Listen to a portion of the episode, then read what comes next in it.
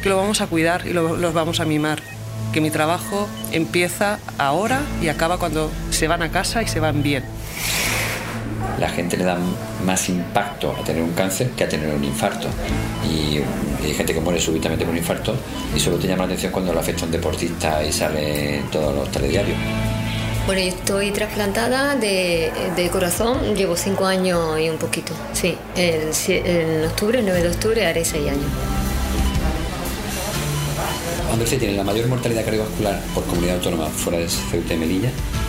Bueno, no que son muy diferentes, pero es la que, de las que más. Y se relaciona fundamentalmente, se explica por cuatro factores. Más diabetes, por más obesidad y más consumo de tabaco. Y el cuarto, que probablemente está relacionado con lo otro, este, es que obviamente tenemos un nivel socioeconómico más bajo que otras comunidades, como te voy a decir, La Rioja, el País Vasco. La sal la evitamos, te garantizo que es un producto dorado está potenciado el sabor y no hace falta sal para nada.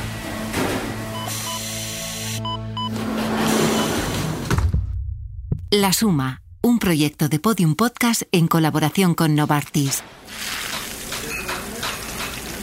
Si os digo que para cuidar el corazón hay que cuidar el estómago, a lo mejor pensáis que he perdido la cabeza.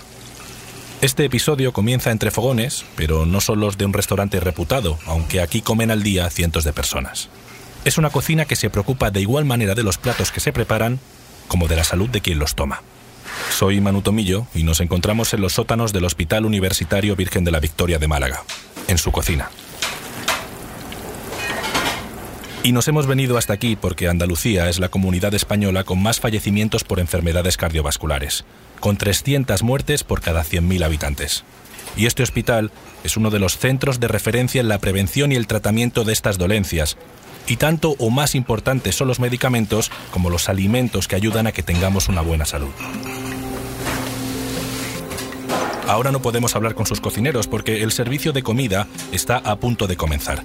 Así que dejadme que os presente a una de esas pacientes que sabe de la importancia de los cuidados que requiere nuestro corazón. Muy buena, pues muy bien, contenta de colaborar con, con este proyecto. ¿Hace cuánto que te operaste tú? Bueno, yo estoy trasplantada. Ella se llama Manoli y le trasplantaron el corazón hace casi seis años. Es un ejemplo tanto por cómo superó el tratamiento como por la respuesta a la operación y que ahora colabora en lo que se conoce como Escuela de Pacientes, un espacio de acompañamiento y aprendizaje para personas que van a ser intervenidas. Es que es verte reflejada en ello e intentar ayudarlo a eso, que sí que están viendo ahora mismo un camino muy oscuro, pero que poquito a poco se, se va aclarando todo y, y aquí van ayudando mucho con unas cosas, con otras. La enfermería, no, las enfermeras son todas que te acogen y siempre lo decía, digo, es que es como una especie de psicóloga. La verdad que, que dedican más tiempo que, que, como en otras consultas, que tienen el tiempo justo y, y, te dedican mucho tiempo y eso ayuda mucho a que, a que vayas saliendo tú también adelante. Así que... Y es que ella, casi mejor que nadie, conoce qué se siente cuando te dicen que te tienen que operar el corazón. Bueno, pues la verdad que, que te impacta mucho. Yo llevaba con una insuficiencia cardíaca desde los 11 años, desde niña, causada por la quimioterapia de un sarcoma de Ewing. Y, y, nada, y la verdad que estaba acostumbrada a vivir con medicación y bueno, con, con mil limitaciones. Pero tuve una calidad de vida hasta los 41 años o así, que tuve que, que venir ya aquí porque bueno, ya mi corazón estaba está bastante dañado de nuevo. Imagina la sensación de saber que tu corazón no funciona y tienen que cambiártelo. Yo entraría en pánico. Bueno, la verdad que tanto como pánico que parece que impacta mucho más, ¿no? En mi caso no. En mi caso sí que es verdad que, que tienes miedo, es, es, un campo que, que bueno, que en un principio sí que te lo habían comentado, pero parece que no te va a llegar a ti.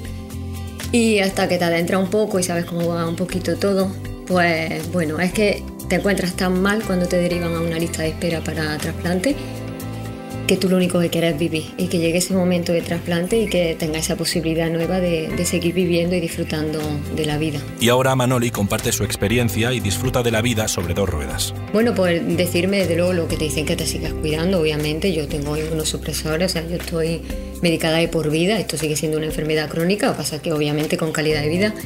Pero a mí me apasiona la bicicleta desde que me trasplanté, con lo cual pues voy dando también visibilidad a la donación eh, montando en bici, entrenando por los montes y, luego si no pues voy a hacer senderismo, camino y por supuesto los, eh, la alimentación siempre sana. Eso hay que cuidar este corazoncito que, que ha costado mucho que llegue aquí y, me tengo que cuidar. Así que en general todo. Hay que hacer deporte dentro de cada uno lo que el médico te permita y cuidarse siempre. Nos despedimos de Manoli para que pueda seguir con su día a día y nosotros vamos a conocer a algunas de las personas que trabajan en el hospital. Daniel, Daniel, fotógrafo y Manu de... Hola, ¿qué tal? ¿Cómo estás? Encantado. Yo soy, yo soy Gemma. ¿Qué tal? Encantado. Es que para llegar aquí te vas trombosando por el pasillo Ah, bueno. y no, y no hay manera de llegar. No hay manera de No hay llegar. manera de llegar, no hay manera de llegar. Bien, bien. Gemma, ¿todo bien? Sí, sí, sí. Vamos allá, tú eres la primera. Entonces. Vosotros me decís lo que queréis y lo que hacemos. ¿eh? Ah, no- bueno, Pues si quieres- Bueno, no. Hemos querido hablar con la doctora Gemma Sánchez, especialista en cirugía cardiovascular en el hospital.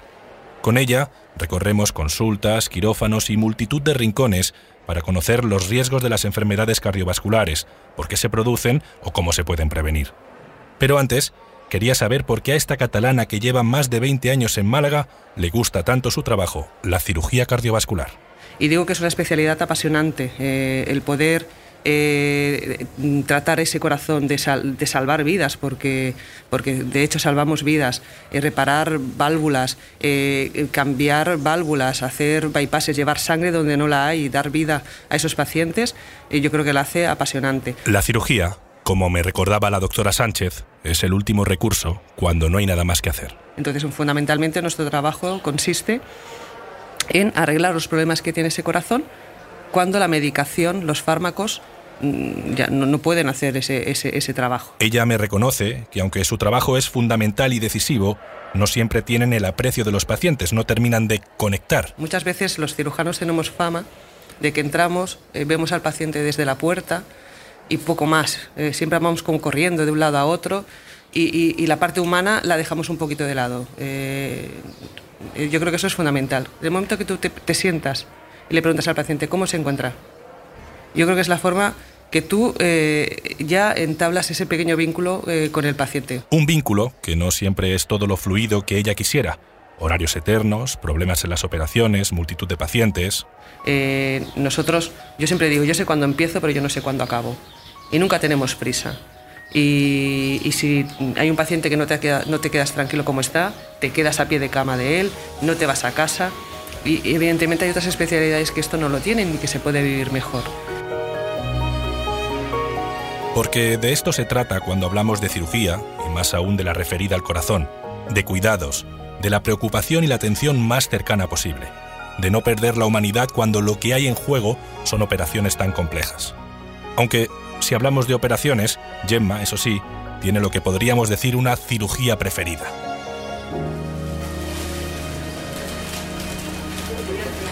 Principalmente a mí la cirugía que más me gusta es la cirugía de la aorta. ¿eh? La cirugía de la aorta, eh, tanto de la neurisma de aorta como la valvular. Eh, nosotros hacemos cirugía reparadora de válvula aórtica. En España no, todos los centros la realizan, nosotros la realizamos y, y es una cirugía bonita y que además le ofreces al paciente, en lugar de tener que cambiar su propia válvula y poner una válvula artificial, una prótesis artificial, que en función igual de la, de la edad del paciente son prótesis mecánicas que, que- llevan inherente a ese tipo de prótesis una medicación especial como es la anticoagulación con, con acenocumarol, con el sintrón famoso que seguramente eh, suena de que algún familiar o un conocido lo toma, pues poder hacer ese tipo de cirugía evitándole al paciente eh, tener que, que poner ese- esa prótesis y esa medicación, pues algo que, que es bonito. Ya que hemos entrado en materia, la doctora Sánchez nos invita a conocer de primera mano cómo son algunas de las operaciones que se realizan todos los días en este Hospital Universitario Virgen de la Victoria. Bueno, eh, aquí están los compañeros que ya que, es- que están. eh, se trata de una paciente ya intervenida previamente, eh, en la cual ya se le había implantado una válvula y ahora, ah, con el paso de 10, 10, 12 años, ahora ha disfuncionado una segunda válvula y se tiene que volver a operar para cambiar ahora esa nueva válvula que, se que ha disfuncionado. Entonces, eh, ya los cirujanos que están operando ya tienen el tórax abierto. Como se trata de una, pa- un paciente, de una paciente reoperada, el tipo de apertura que hacemos es un poquito distinta, se utiliza una sierra distinta, una sierra, estamos escuchando ahora. la sierra oscilante. No, ahora lo que estamos escuchando, están haciendo todas las preparaciones para conectar a la paciente a la máquina de circulación extracorpórea. Entonces estamos oyendo aspiradores, estamos oyendo eh, el latido cardíaco, el monitor es el latido cardíaco y aquí están ahora eh, dando una... Me explicaba la doctora que el perfil de personas que pasan por esos quirófanos está cambiando. Cada vez tenemos pacientes igual más jóvenes para ciertas patologías, sobre todo patologías igual valvulares que antes no se diagnosticaban, o ahora somos eh, más agresivos para tratar ciertas patologías que igual antes o por poca experiencia o por no haber diagnóstico por parte de cardiología, diagnóstico previo, diagnóstico clínico, se podían perder como pueden ser pues eso, eh, patología mitral, insuficiencias mitrales, que cada vez, cada vez las tratamos antes porque tenemos muy buenos resultados y hacemos que ese paciente que tiene un problema valvular se le corrija y pueda hacer una vida absolutamente normal como cualquier otra persona eh, y con edades tempranas, con edades, cuando digo joven, en este caso muy joven, hablando, hablando por pacientes por debajo de 50 años. Entonces tenemos ese tipo de pacientes o pacientes con válvulas. Para evitar terminar en un quirófano, lo mejor es intentar llevar una vida lo más saludable posible. Andalucía es una región especialmente aquejada por las enfermedades cardiovasculares. Nos lo explica el doctor Juan José Gómez Doblas, director de la Unidad de Gestión Clínica del Área del Corazón del Hospital, que nos recibe en su despacho. Bueno, en general en Andalucía tiene un perfil... Andalucía tiene la mayor mortalidad cardiovascular por comunidad autónoma fuera de Ceuta y Melilla, bueno, no que sean muy diferentes, pero es la que, de las que más, y se relaciona fundamentalmente, se explica por cuatro factores. Más diabetes, por más obesidad y más consumo de tabaco. Y el cuarto, que probablemente está relacionado con lo otro este, es que obviamente tenemos un nivel socioeconómico más bajo que otras comunidades, como te voy a decir, La Rioja, el País Vasco o la Bar. Entonces eso hace que, digamos, obviamente tengamos una mayor mortalidad. Sin embargo, también tenemos cosas buenas. Por ejemplo, Andalucía es la comunidad con el mayor número de unidades de rehabilitación cardíaca por, eh, por habitante, es decir, que, y con pacientes en rehabilitación cardíaca, que es la rehabilitación cardíaca, si lo pensamos bien, es una estrategia que intenta que un paciente que hace un mal estilo de vida cambiar su, su estilo de vida y se le dan herramientas durante varios meses de ejercicio, de dieta. Para el doctor Gómez, lo más importante es la prevención. Invertir en salud como método para evitar enfermedades. Yo siempre digo, algunas veces cuento, el, eh, uno debería planificar su salud eh, como un plan de pensiones, ¿no? Es decir, de alguna forma, si yo, como quiero estar de sano dentro de 10 o 15 años, debo empezar a hacerlo 10 o 15 años antes. No vale que cuando yo tenga ya un infarto quiera modificar mi riesgo, mis hábitos de vida, mis estilos de vida, porque probablemente ya llegó tarde. Entonces, gran parte de nuestro trabajo es concienciar a la población, a las personas que están en riesgo, de que cuando hay algún factor de riesgo ya ahí tienen que hacer un cambio de estilo de vida, que es lo que ahora nos centraremos, para que ese cambio de estilo de vida tenga una repercusión global en su salud, que va a ser cardiovascular, pero que después también tiene repercusión en la salud general, desde la salud mental, a la salud del aparato locomotor o la salud de otro tipo de nuestros órganos. ¿no? Entonces es muy importante llevarlos en cuenta. Es decir, que tengo que pensar que lo que haga ahora es lo que va a tener, va a ocurrir dentro de 10 o 15 años. ¿Por qué? Porque el control de nuestro estilo de vida va a producir que tengamos una reducción de esos factores de riesgo y los podamos controlar mejor y por tanto que no tengan impacto en nuestra salud. ¿no? Y es que, aunque parezca borde o antipático, él no quiere vernos por el hospital. Y tú dirás, bueno, ¿y qué hace un cardiólogo que se dedica a la asistencia clínica a todo eso? Pues porque lo que a nosotros nos interesa es que la gente no venga a, a, tener problemas. Cuando vengan daremos respuesta, que aquí ahora si queréis hablamos de lo que hacemos, diríamos, desde el punto de vista clínico de asistencia. Pero para nosotros el éxito es que alguien no tenga un infarto, no tratarlo después de un infarto. Un cambio en el enfoque y en la forma de tratar las enfermedades. No curarlas cuando se producen, sino evitar que se produzcan o que se agraven si ya se han producido. Y para ello me da multitud de consejos. Hacer ejercicio, evitar el tabaco, el alcohol, la hipertensión, comer sano, evitar la obesidad. Y tras esa avalancha de recomendaciones, le devuelvo el reto. ¿Es fácil aplicarse a uno mismo las indicaciones que da a diario a decenas de personas? Me, alegra que me hagas esa pregunta. diría que, pues aunque se habla de lo personal, te voy a hablar de lo personal. Yo hasta hace bueno, pues puedes ver, no, estoy, no tengo mucho sobrepeso porque intento hacer una dieta saludable, comer poco y comer cosas. Me gusta el plato de cuchara, fundamentalmente. Cuando como fuera de casa intento comer siempre el plato de cuchara, que suele ser dieta mediterránea. Pero desde hace año y medio, por ejemplo, que hacía tiempo que no hacía ejercicio, yo todos los, todos los días no, pero 3, 4 días a la semana, de 7 a 8 de la mañana, voy a hacer deporte. Iba a hacer deporte con un objetivo muy simple. Y reconozco que lo hice cuando me preguntaron la chica que fue, que soy el más mayor del grupo que voy, eh, un grupo de estos de ejercicio funcional, esas cosas que se hacen, me pregunta, ¿y usted por qué viene? Todo el mundo decía, no, yo porque quiero que me quede bien el bikini, el otro no, porque yo quiero que va a empezar el verano. Y yo dije, mira, yo vengo por salud, porque tengo 55 años y sé que dentro de a los 65 no quiero, quiero seguir más o menos sano. Entonces mi único objetivo no es que me quede bien el bañador o, el pantalón, sino que quiero es que yo esté más sano, por eso, y, y fundamentalmente es el mensaje que deberíamos decir, el ejercicio, vale cualquier ejercicio, si muchas veces a los pacientes yo se lo digo, digo, usted, a mí me da igual que usted se vaya a bailar, que a pasear, que a nadar, sea, pero algo, tiene que hacer una actividad, porque esa actividad además redunda en muchos aspectos positivos, ¿no? Y yo creo que eso, pues como me has preguntado, te cuento lo que yo hago, pero, pero reconozco que cuesta. El doctor Gómez, con más de 30 años de experiencia, ha visto algo sorprendente en los últimos años. La población cada vez le da menos importancia a enfermar del corazón. Es verdad que aquí hacemos después cosas que tecnológicamente están muy avanzadas, como se hace en la mayoría de los países de, de nuestro entorno, y de muy alta calidad, y en eso nos podemos sentir orgullosos, pero si mantenemos solo ese mensaje, que si quiere ahora hablamos de él, realmente, ¿sabes qué pasa? Que a veces estamos entrando, esto lo, hemos vivido alguna vez ya, o quizá un poco en la banalización de las enfermedades. Por ejemplo, yo tengo un infarto, me ingresan hoy, me hacen una angioplastia en menos de tres horas y en tres días estoy en mi casa. Eso es la estancia media habitual de un infarto ahora. ¿Qué pasa con eso? Que tú tienes 60 años, eres fumador, hipertenso, tal, como me ha dicho a mí algún paciente, digo, pero usted por qué no deja de fumar, hombre? Me dice, no, es que, hombre, pero si después vengo aquí, vosotros me limpiáis la arteria y yo me voy a mi casa en cuatro días. Eso, si no hay una corresponsabilidad por parte del paciente y de la población, estamos haciendo un gasto que es inútil porque al final el paciente va a volver a tener eventos, ¿no? Y alguna vez puede que tenga suerte, pero en alguna de ellas puede que no la tenga, ¿no? Un último consejo. Fundamental, la dieta, ¿no?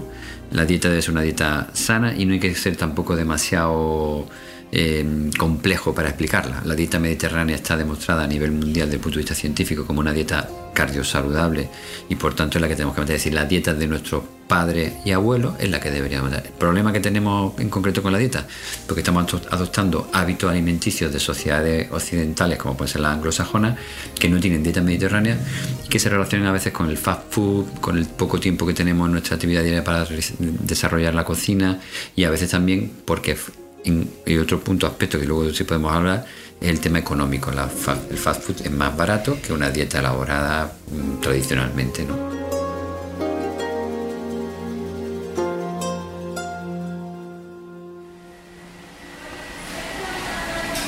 Si el doctor Gómez nos hablaba de comida, qué mejor que volver a la cocina. Justo ha terminado el servicio de la comida y lo organiza el jefe de cocina Luis Eduardo Carvajal, que acaba de dar comidas a 600 personas. Y allí, entre los fogones, tengo una mezcla de hambre y curiosidad. ¿Cuál ha sido el menú de ese día para los pacientes con problemas cardiovasculares? Por ejemplo, hoy hemos tenido caballa, que es, está comprobado científicamente que el omega 3 cura. Entonces hoy caballa con patatas, por ejemplo. Patatas. ¿Y de postre qué tendría? Un... De postre, pues normalmente tiene yogur o fruta, fruta sobre todo, es lo que se recomienda. Es lo que sería un menú cardiosaludable, basado principalmente en verduras, legumbres y pescados. Pero ojo, hay que prestar mucha atención a un condimento. La sal, eh, la comida cardiosaludable, eh, el cocinero tiene la misión de dar el sabor natural, es decir, que acostumbramos al paciente a que no tome eh, sal. ¿Cómo lo hacemos? Con técnicas culinarias. Primero con vinagre, un poquito de, de, de limón o con especias o cocción de vapor, de asados, de parrilla, lo que sea. Por ejemplo, aquí usamos una palabra que se llama técnica de Maillard, que lo inventó el químico francés Maillard, que lo usamos todos, pero es una palabra un poco técnica. Por ejemplo, el dorado. El dorado, cuando ponemos cualquier pescado o fruta, o una sandía, o merluza, lo ponemos tostado y cuando ese, esa reacción química compleja empieza los azúcares naturales a, friccionarse, empieza a caramelizarse, que no azúcar no lleva, es simplemente los azúcares naturales del propio alimento que se vuelve marrón, de marrón a, eh, a café con leche y un poquito como caramelo, ese color caramelo, esa caramelización del producto es espectacular. Él nos da otro consejo para cuidar nuestra salud, no solo si tenemos problemas de corazón. Sí, al vapor. El vapor garantiza más sus propiedades. Mientras que si tú lo cueces en agua, lo que hacemos una cocción por expansión. Hay que dos tipos.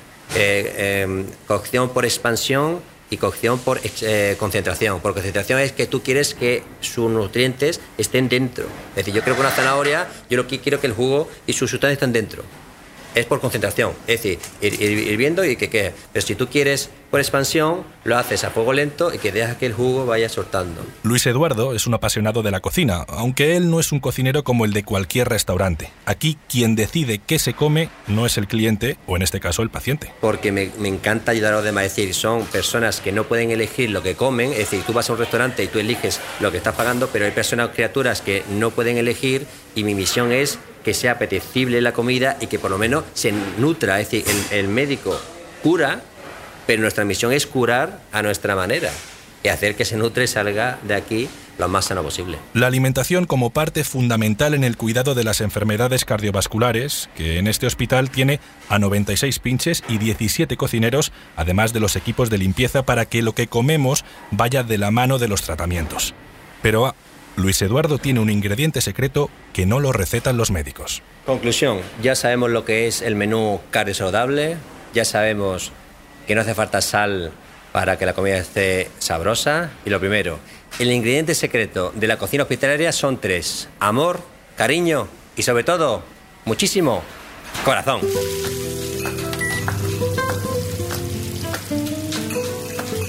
La Suma, un proyecto de Podium Podcast en colaboración con Novartis. Guión, producción y locución, Manu Tomillo. Edición sonora, Daniel Gutiérrez. Producción ejecutiva, Elia Fernández.